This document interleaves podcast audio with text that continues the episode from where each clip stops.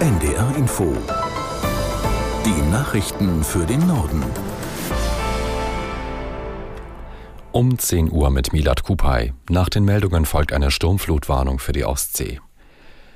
Wegen des Dauerregens bleibt die Hochwasserlage in Niedersachsen angespannt. Erst zum Wochenende bessern sich die Aussichten. Aus der NDR Nachrichtenredaktion Marc Frangipane.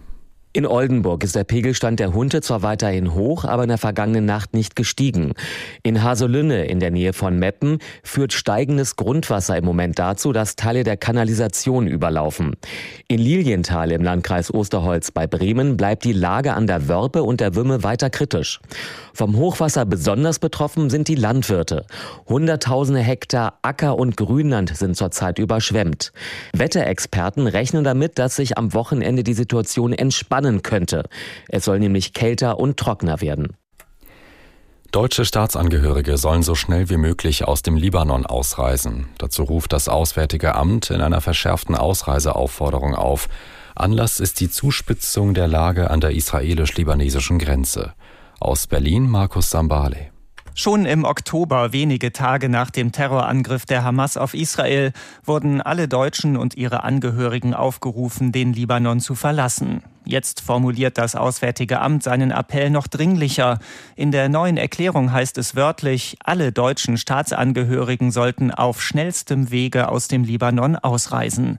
Hintergrund ist die Tötung eines Hamas-Anführers in der libanesischen Hauptstadt Beirut. Die Schiitenmiliz Hisbollah, die mit der Hamas verbündet ist, macht dafür Israel verantwortlich.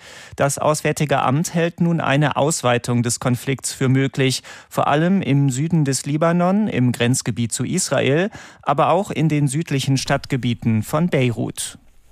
Auch die USA teilen die Befürchtung, dass sich der Krieg in Nahost ausweiten könnte. Außenminister Blinken bricht deshalb heute zu einer weiteren Reise in die Region auf. Unter anderem werde er Israel besuchen, hieß es aus Regierungskreisen.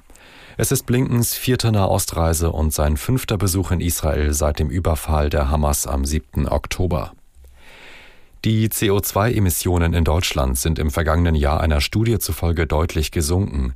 Laut der Auswertung der Denkfabrik Agora Energiewende wurde 10 Prozent weniger CO2 ausgestoßen als im Vorjahr.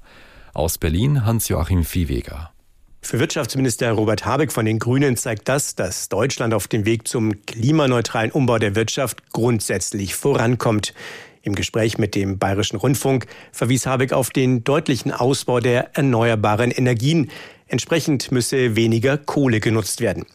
Dass auch der Rückgang bei der Industrieproduktion für die niedrigeren CO2-Emissionen verantwortlich ist, bedeutet für Habeck, die Industrie beim Umbau zur Klimaneutralität weiter zu unterstützen. Die Wirtschaft sei 2023, so Habeck, ohne Frage zu schwach gelaufen. Er erwartet aber nicht, dass die CO2-Emissionen bei einem Anziehen der Wirtschaft wieder deutlich ansteigen. Die Unternehmen setzten alles daran, Energie effizienter zu produzieren und selbst in den Ausbau erneuerbarer Energien zu investieren. Seit dem schweren Erdbeben in Japan am Neujahrstag hat es rund 600 weitere Erschütterungen an der Westküste gegeben. Noch immer werden Menschen vermisst. Die Zahl der geborgenen Toten ist auf 78 gestiegen. Aus Tokio Katrin Erdmann. Zahlreiche Menschen könnten noch in den Trümmern auf der Noto-Halbinsel und in den kleineren Städten Wajima und Suzu vor der japanischen Westküste eingeschlossen sein.